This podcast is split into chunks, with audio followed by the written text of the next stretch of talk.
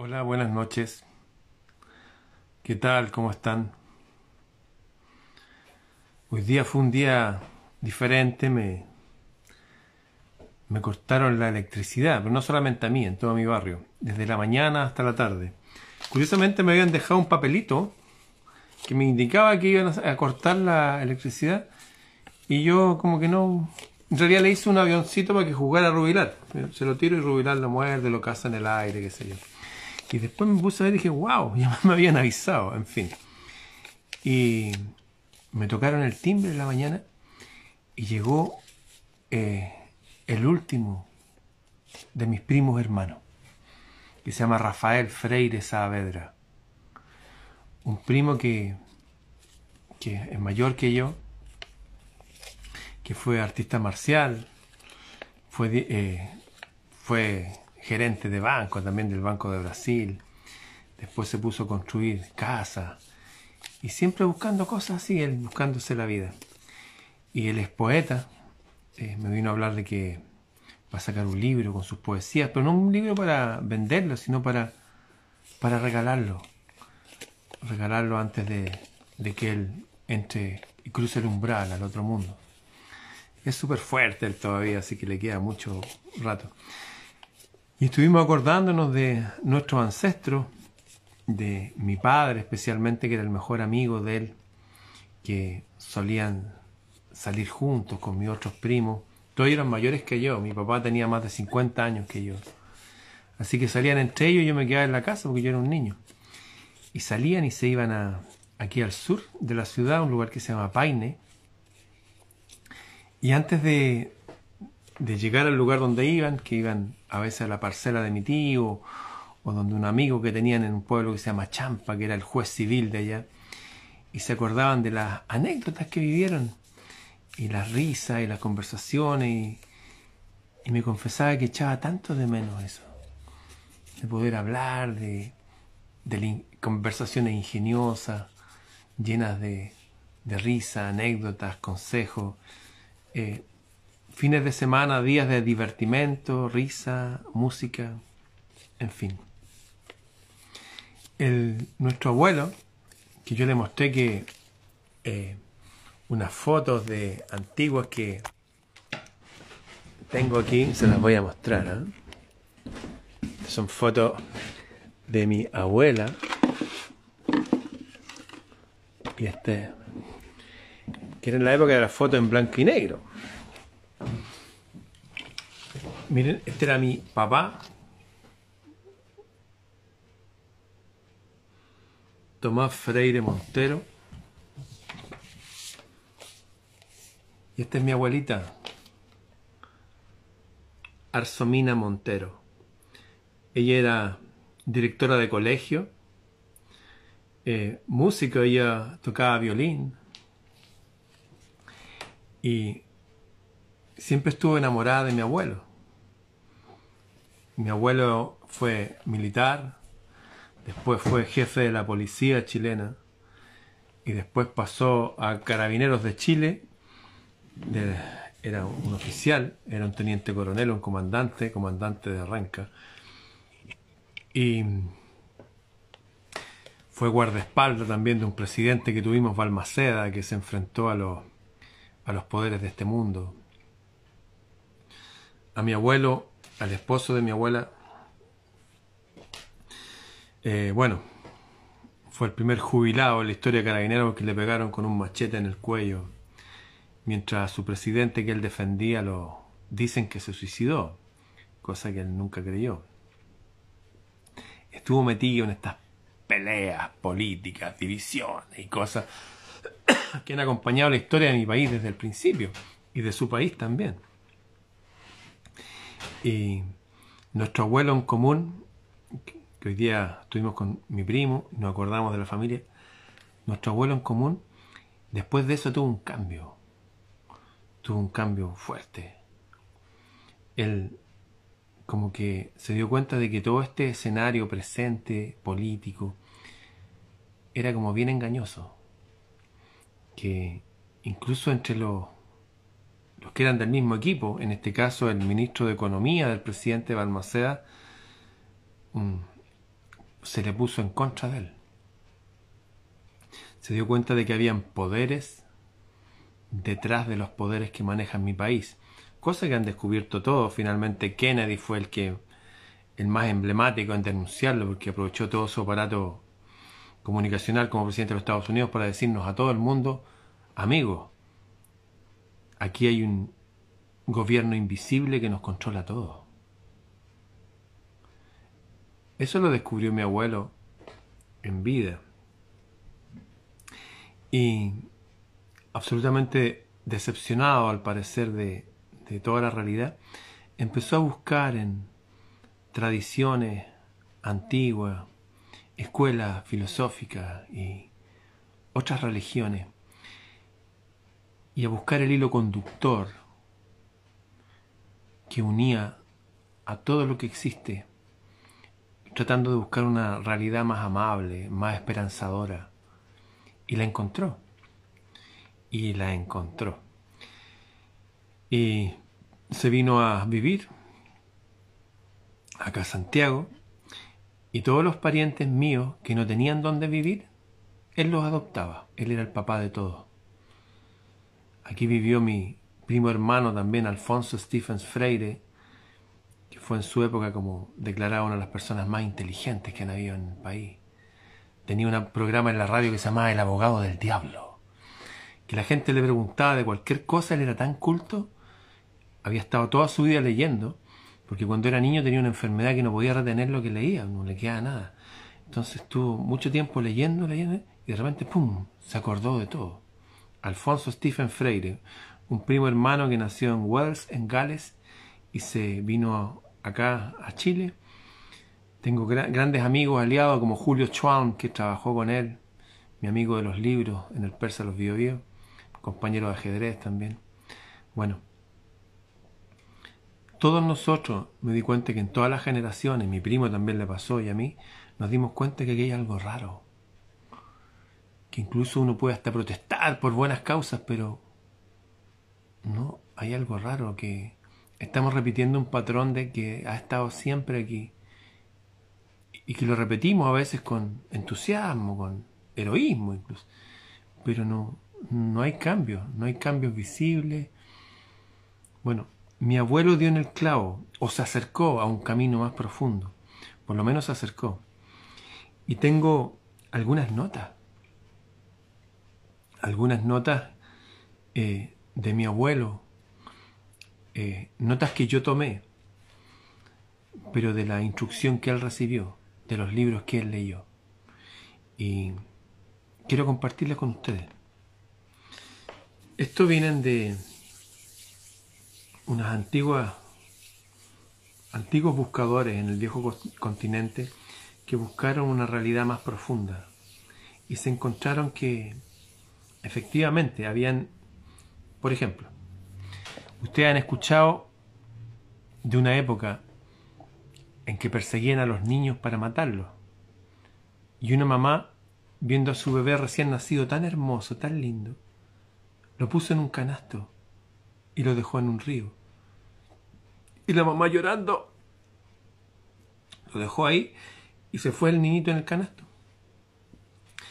Y varios kilómetros más allá había una princesa poderosa bañándose en ese río. Y vieron esta cunita y lo recogieron. Dijeron, qué lindo el niñito, mira. Y se lo dejó para ella. Y lo crió como su propio hijo y ese niño llegó a ser un gran rey. ¿Conocen esa historia? Hay gente que me dice que es Moisés, Moisés, Moisés. Pero sí, pero no es Moisés. Es Sargón de Akkad, que vivió 600 años antes de Moisés. Y dice, pero ¿cómo? ¿Los israelitas copiaron la historia de ahí? Yo no lo sé. Pero sí sé algunos datos. Cuando uno, por ejemplo, ve en, no sé, la misma Biblia, que hay un personaje que se llama Abraham, que tenía una esposa que se llamaba Sarai. Y la esposa era tan linda, tan hermosa, tan atractiva, que cuando salían juntos él decía que era su hermana. Porque si decía que era su esposa, iban a querer matarlo para quedarse con ella. En fin, Abraham y Sarai. Hay una historia similar, pero en la India, donde él se llama Brahma y ella se llama Sarasvati. O qué sé yo, una virgen que parió un niño. La virgen se llama María. Y hay otra historia, 600 años antes, de una virgen que parió un niño. Y la virgen se llama Maya. Maya, María, Maya, María. Es la madre de Buda. Abraham, Brahma. Se repiten. O el Nuwa de los chinos, el No Ya, el No E. El Nu Ya es en China. Un hombre que se salvó en un bote después que hubo un diluvio. O sea, las historias se repiten, pero se repiten una y otra vez. ¿Han escuchado hablar de Lincoln y Kennedy? ¿Han escuchado hablar de Lincoln y Kennedy? Esa analogía. Lincoln tenía un secretario de apellido Kennedy que le dijo que sentía que no tenía que ir a ese lugar público que fue un teatro, que era peligroso que fuera allá. Y Lincoln fue y un tipo le disparó y lo mató. Lincoln tenía un secretario que se llamaba Kennedy. Siglos después, en 1963, Kennedy tenía un secretario que se llamaba Lincoln y que también le dijo que tenía que tuviera cuidado en ese lugar público que tenía que ir porque sentía algo raro. Y Kennedy fue y lo mataron. Hay un sacerdote de Delfos, en la antigua Grecia, que se llamaba Plutarco. Tengo su, algunos de sus libros aquí.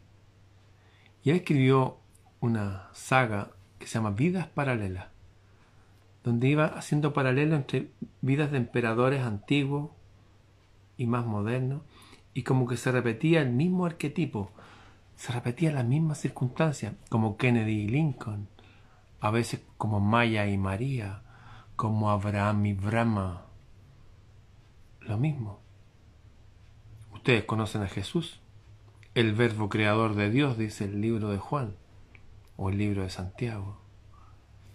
Bueno, en la India está Vishnu, el verbo creador de Dios. Ambos van a regresar a la tierra montando caballos blancos cuando vengan. Bueno, mi abuelo empezó a ver esas coincidencias y formó aquí con 11 personas más a un, grupo de personas estudiosas.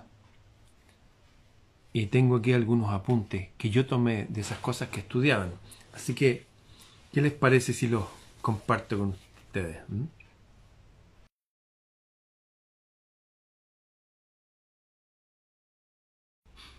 Lo primero que tengo anotado aquí es un lema que tenían. El lema es trae, atrévete, atrévete, atreverse a ir más allá. Y de ahí viene el gran adversario, siempre va a ser el miedo. Y le ponen el miedo como el gran destructor. Estoy tomando apuntes o sea, si ustedes quieren, tienen ahí, pueden hacerlo. Yo voy a compartir estos apuntes. Igual procuro a veces cuando hay cosas que escribo, igual a veces digo, wow, aquí noté el miedo, el gran destructor, pero también es el gran adversario, porque por miedo uno no se atreve a hacer cosas. Yo me acuerdo que insté a amigos, oye, mira, esto, te va a ir bien en esto. Y no, que tenían miedo que no les iba a resultar, amigos que andaban buscando trabajo, qué sé yo. En fin, el miedo, la sombra, como decía Jung, es el gran adversario. En estos días reflexionábamos que hay un tipo de héroe que se enfrenta ahí a, monstruos y todo eso, ahí afuera. Pero cuando el camino se hace hacia adentro, también se encuentran esos monstruos adentro. Y el miedo es uno de esos monstruos. Bien. estos apuntes entonces tienen que ver con buscar ese hilo conductor, tal cual como hay esta coincidencia entre Moisés y Sargón que les comentaba, o entre Maya, María, Abraham y Brahma, y entre Jesús y Vishnu y qué sé yo y tantos otros. Cuando uno empieza a encontrar el hilo conductor detrás de todas las religiones, detrás de toda la filosofía, detrás de la historia, de la historia.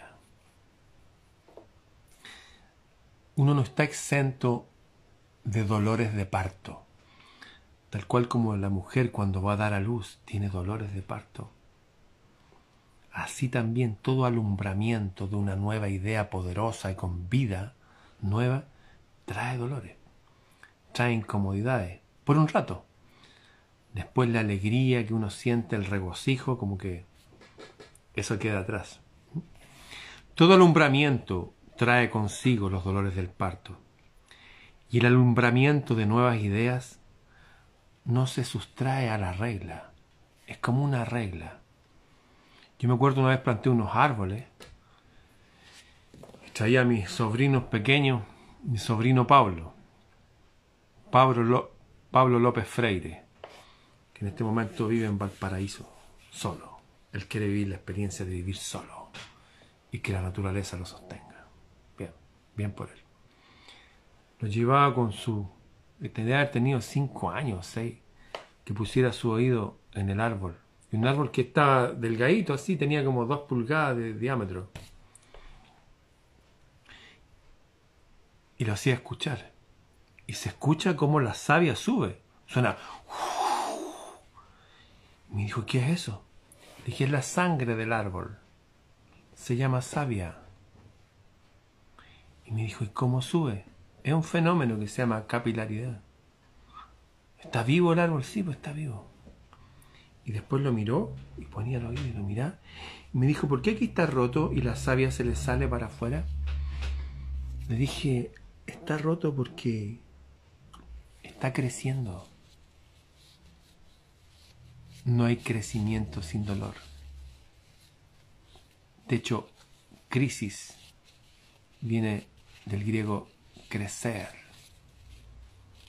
O sea, cuando ustedes estén pasando por crisis, no sé, está arrendando su casa y lo echaron de repente, o siente que no sabe qué va a hacer con su vida, ¿cómo es porque se está haciendo más grande y más fuerte. Son las mismas incomodidades que tuvimos cuando estábamos en el vientre de nuestras madres, incomodidades y todo, ah, y salimos a un mundo superior eso pasa con todos los seres vivos y pasa también con las ideas brillantes, los cambios de paradigma. ¿Qué es un paradigma? Paradigma es el marco del entendimiento. Por ejemplo, este es mi paradigma, esto es lo que yo veo, esta es mi realidad. Pero las cosas que están más allá no las veo. Entonces un cambio de paradigma es esto. Es como, wow, la realidad es más grande. Y eso generalmente va acompañado de dolor. Por ejemplo, para las personas que se adhieren a una escuela filosófica o iglesia o lo que sea, algunos han calculado que más o menos, con suerte, son seis años los que van a estar ahí. Y después de eso se desilusionan y pasan a otra realidad. Es como que se dan cuenta que estuvieron medios engañados. Lo que pasa es que uno se va haciendo más grande el entendimiento va creciendo. En la época del mismo Buda, por ejemplo, todas las personas iban donde los sadhus, los monjes estos vestidos de naranjo, y los admiraban y pensaban que eran los iluminados de los iluminados. Y si el tipo lo hacía ya, vamos a ayunar hoy día comiendo un grano de arroz. Los tipos comían un grano de arroz. O vamos a caminar de aquí hasta acá. Y caminaban. O vamos a estar todo el día mirando la pared. Y se quedaban ahí.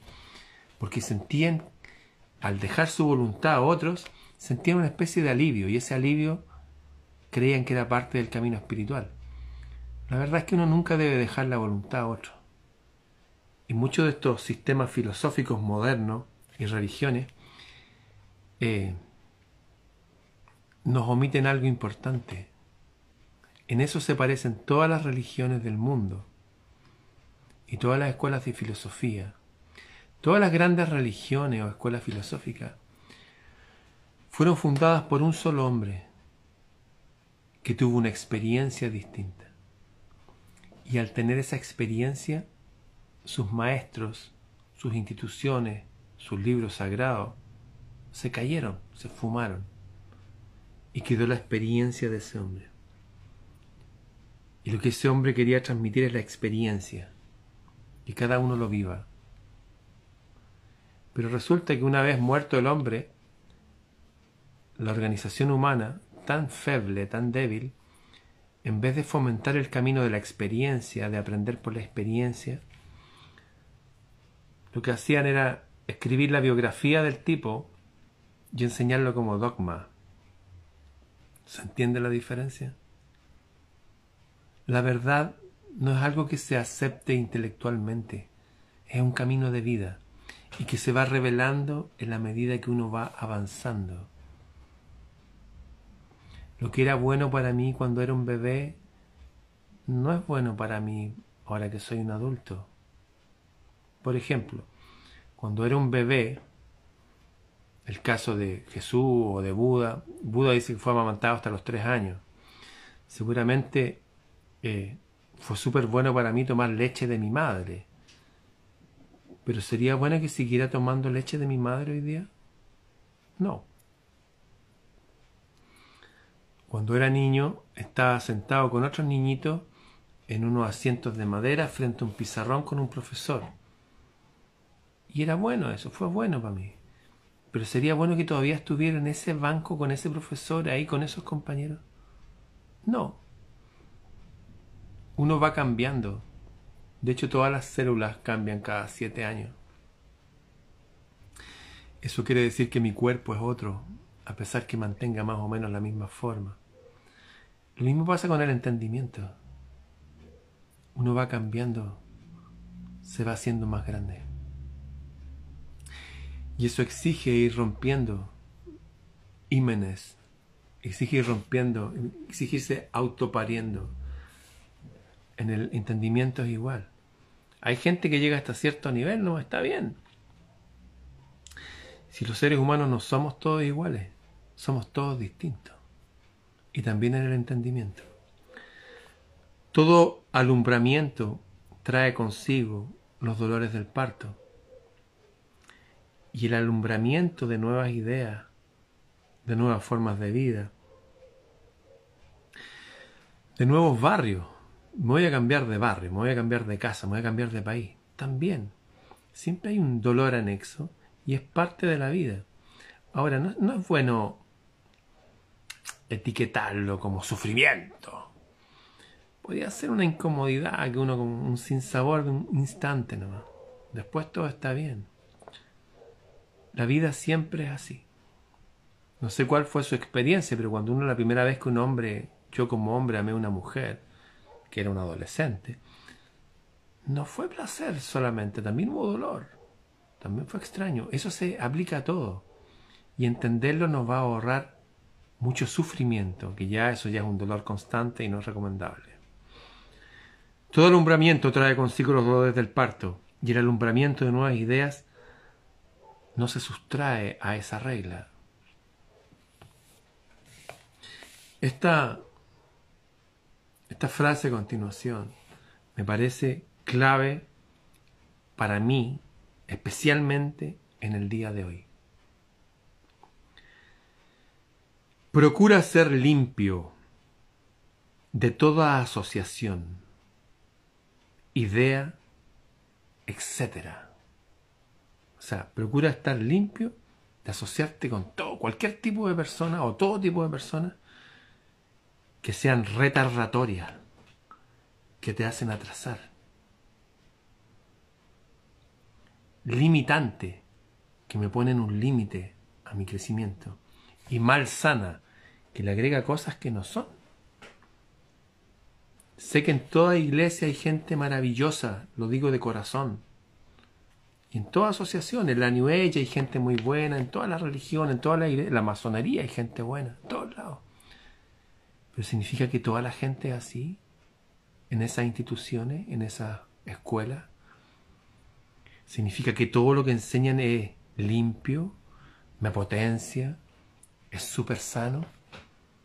No, no es así. Creo que nada, nadie en este mundo se puede sustraer al viejo consejo ese de examínalo todo y retén solo lo bueno. No todo es bueno. De hecho, cosas muy buenas, pero una dosis exagerada se transforman en malas. A veces la cosa ni siquiera es buena o mala en sí, sino es la dosis. Me refiero, por ejemplo, a tomar agua. Tomar mucha agua es malo. Tomar un poco de agua es necesario para la vida. Tomar sol. Tomar sol es bueno. Estar todo el día sol te puede herir la piel. O sea, también el mal y el bien tiene que ver con la templanza en que uno aplique con las cosas. ¿Mm?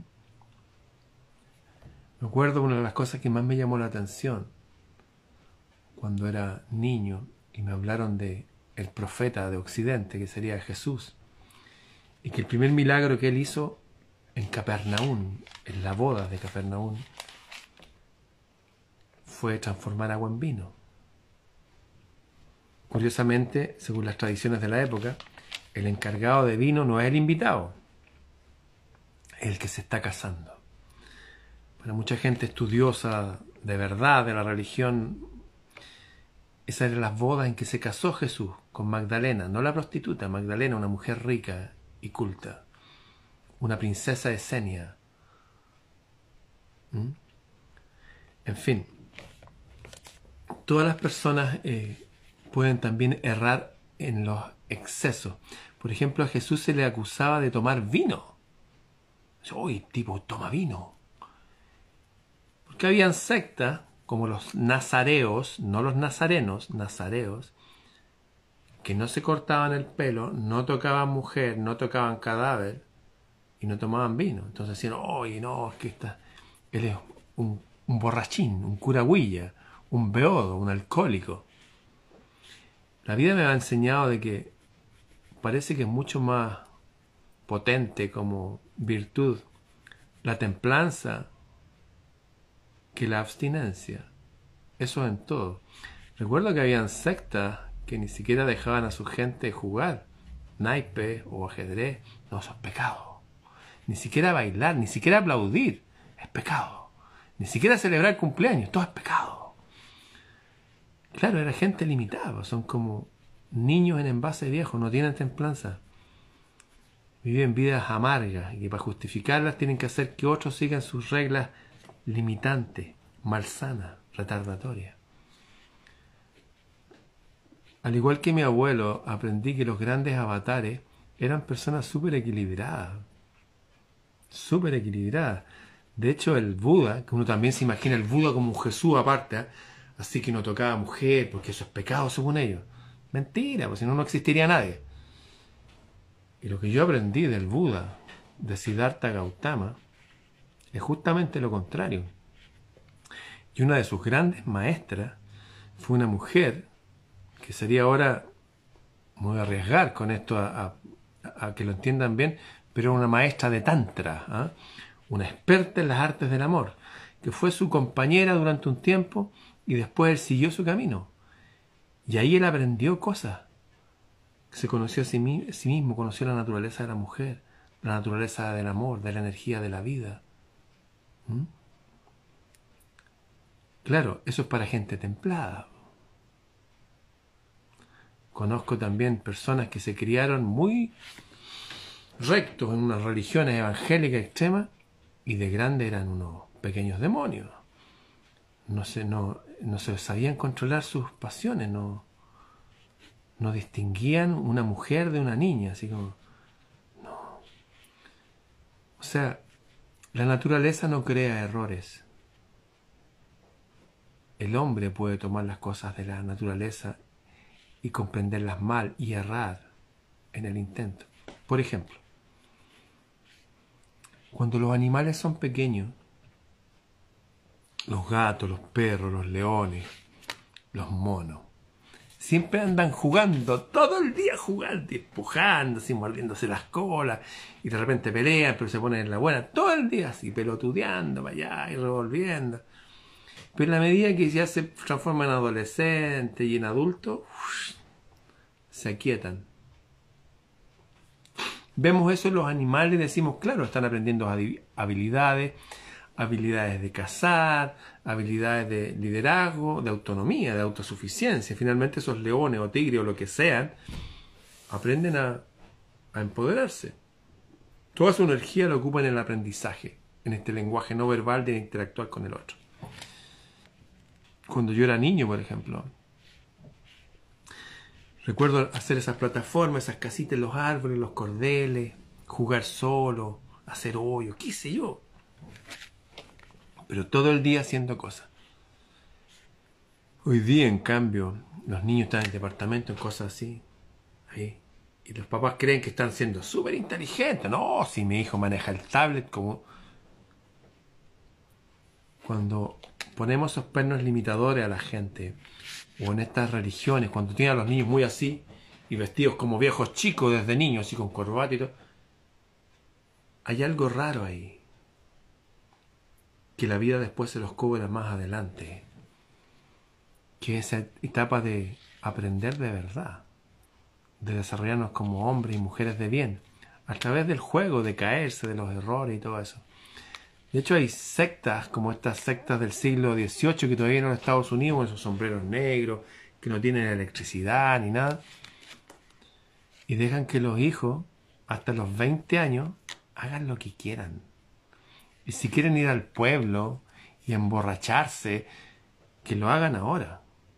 Yo me emborraché y tengo cultura etílica, como decía mi papá. Yo puedo tomar una celebración y no voy a andar borracho. Sin embargo, conozco a varios, gente, amigos, que se criaron justamente en la represión y ya de adultas no se saben controlar. No se sabe, y una vergüenza porque no se controlan. ¿Mm? Las primeras etapas son del aprendizaje. Hay filosofía asociaciones, ideas que son malsanas, son limitantes, son retardatorias. Generalmente son cuando las personas se alejan de la naturaleza. Se reprimen. Y también cuando las exacerban. Como estas sectas raras, salió una secta ahora en Argentina, una cosa terrible. Así que, como decía Buda, el camino del medio. Es como el péndulo. Un péndulo es como llegar al medio. Yo he conocido muchos evangélicos que se volvieron borrachos, borrachos que se volvieron evangélicos. La idea es como, sea un hombre de bien. Sea un hombre de bien, una mujer de bien. Una vez que uno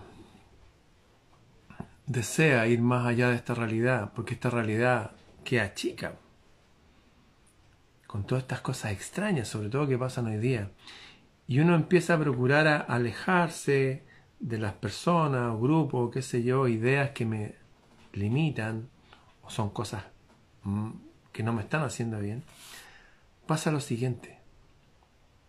Una búsqueda sincera de respuestas exige una respuesta sincera. ¿De dónde viene esa respuesta? viene de la naturaleza, viene de lo que nos rodea. Lo escribí así. Hay dentro de nosotros, en el alma humana, una fuerza, un poder, que en apropiadas circunstancias, apropiadas circunstancias, capacitan al hombre y a la mujer al niño, al joven, al adulto, al senior, para atraer hacia sí mismo influencias extraordinarias, cosas que van más allá de lo común. Y así modificar las condiciones que nos rodean. Escuchaba hace muy poco un relato de alguien que estaban en una playa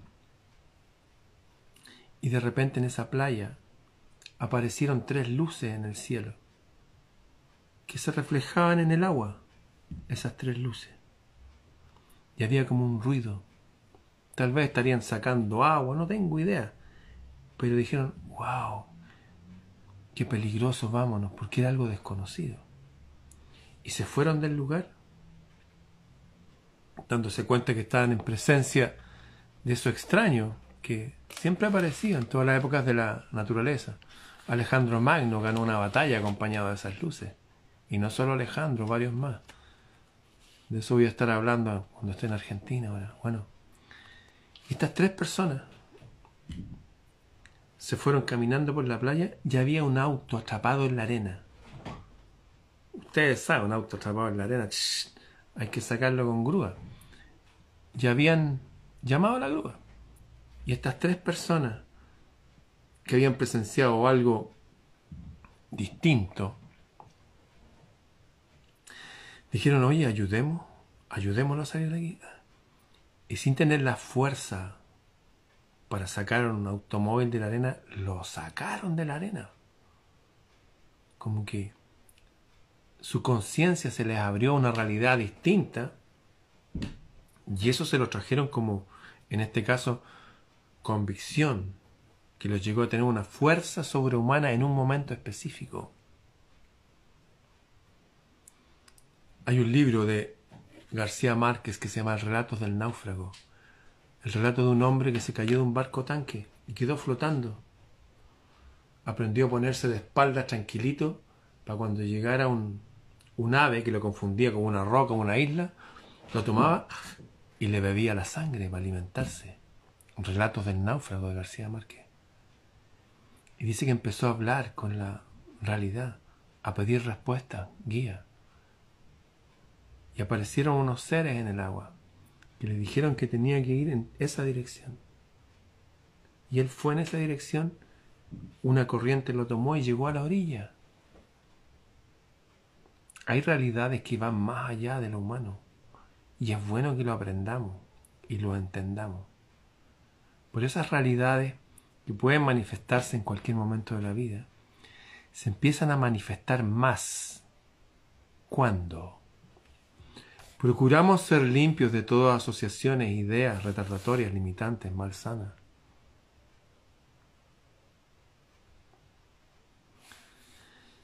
Todo alumbramiento trae consigo los dolores del parto. Y el alumbramiento de las nuevas ideas nos trae a la regla. Y el gran adversario, el gran destructor, el contrario, se manifiesta como como miedo. El miedo. Yo me acuerdo cuando mi hija terminó su universidad, que cuando la empezó hablé con unos árboles en el sur y los abracé, pidiéndole consejo cómo hacer para pagarle la universidad a mi hija. Cuando terminó su universidad, y terminó con honores súper bien, yo le regalé un viaje para que fortaleciera su inglés, que todos nosotros hablábamos un inglés, o sea, no hablábamos inglés, o sea, sabíamos algo tarzanesco, pero nada más. Pero cuando ella se iba a ir, dijo, papá, está inquieta, voy a ir a un mundo sola. Y yo, pensando como yo, ah, no, te va a ir bien y todo, ja, ja, ja, ja, y tranquila, de arriba nos van a ayudar. Y, procuré no mostrar ninguna de las emociones que podían anidar en mí en ese momento, que después afloraron. Le dije, tranquila, y todo va a estar bien, y la abracé, y se fue. Cuando se fue, me fui al, al patio y me puse a llorar. Y le dije a, la divinidad que lo ayudara, que le ayudara a ellos y a todos los que estaban yéndose para allá y otras personas que iban con la Working Holiday a trabajar y aprender inglés. Y me di cuenta que fue bueno lo que hice. Le di confianza. Le di algo de qué aferrarse en caso que tuviera miedo. Eh, las madres afroamericanas, ustedes si no se han enterado, cuando llegó Colón, dijo que cuando llegó acá a América eran todos igual que ellos, eran blancos. Esta América morena vino después, con 1600 ya, cuando trajeron los esclavos de África y los mezclaron acá. Pero en esa época eran unas civilizaciones súper distintas. Pero cuando llegaron las primeras personas eh, de color negro acá y los vendían como esclavos, y a las madres les quitaban los hijos para venderlos como esclavos, era costumbre en muchos de ellos que las mamás le hicieran una especie de amuleto que se llama mollo, mojo, donde ellas ponían de su cabello o algo con su olor, un pañito de su vestido, algo que le recordara a la madre, y se lo colgaban a sus hijos para hacer que no hubiera tanto miedo, o en caso de miedo que se aferraron a eso, y una especie de de ayuda psicológica, si quieren, de recordatorio. El miedo es el gran destructor, el gran adversario. Y cada uno debe procurar ser limpio de la influencia de otra gente. Por ejemplo, cuando aparecen comentarios de gente que, no sé, que opina otras cosas, o, el lenguaje moderno de esto de las redes son troles, yo no voy a tener tiempo de pelear voy y lo bloqueo nomás. este es como mi casa, este es mi lugar. Yo los invito a todos ustedes a compartir, pero la gente que no se comporta adecuadamente, yo ni siquiera voy a hablar con ellos, yo los elimino nomás. Así de simple, así de fácil. Es una forma también de procurar no asociarse malsanamente con ideas. Uno pierde energía con personas que van a una velocidad distinta, uno pierde energía con personas que son malsanas, eh, de malas intenciones. Y no hay tiempo para perder el tiempo. Por lo tanto, también es, inteligente, eh, energéticamente hablando, empezar a desvincularse de personas, de situaciones, de asociaciones, de, no sé, formas de manifestarse, que no van de acuerdo en una pauta que es más elevada. Estoy hablando de que en el alma humana hay una fuerza o poder que en apropiadas circunstancias nos capacitan para atraer hacia nosotros influencia extraordinaria y modificar las condiciones que nos rodean. Tengo un gran amigo que le vino como un terremoto en su casa con su familia en el sur y todo y de un día para otro tuvo que dejar el lugar donde vivía tranquilito ahí. Estaba muy bien. Eso creía él. Y se vino a Santiago de repente, esto hace poco. Bueno, el cuento corto. Terminó viviendo en un lugar mágico, hasta con gimnasio, cerca de otras amistades. Aparejado a eso le parecieron más posibilidades de trabajo, ellos son artistas y eso fue gracias a que vivió los dolores del parto, se enfrentó al demonio del miedo, se atrevió y finalmente practicó ese lema antiguo que es trae, T-R-Y, atrévete. Bien, esta noche atrevámonos a conectarnos más fuerte con lo alto, a construir nuestros mundos nuestros refugios, nuestras arcas, nuestros reinos, nuestros castillos, nuestras catedrales góticas, de piedra y de cristales de colores, fuertes y hermosos. Así pueden venir tormentas, guerras, lo que sea, y vamos a permanecer. Y vamos a servir de refugio para otros, para nuestros semejantes, no para aquellos que van a venir a, a minarnos por dentro y aprovechar. No, no, no. Si les doy de consejo, incluso no perder tiempo en... Si la otra persona no va a entender la posición de uno, ¿para qué hablar con la otra persona? Que la gente haga con su vida lo que quiera. Esto yo lo veo así. Si la divinidad celeste nos dio un montón de arcilla para construir nuestro refugio, si hay alguno que quiere construir una cueva con ella, que construya una cueva. Pues. Si hay otro que quiera hacer una catedral gótica, un castillo, que lo haga. Que cada uno se haga cargo de sí mismo en armonía con el cielo. Y así todo va a estar bien. no va a estar exento a veces de dolores, de miedo, pero de parte de gente que ya lo vivió.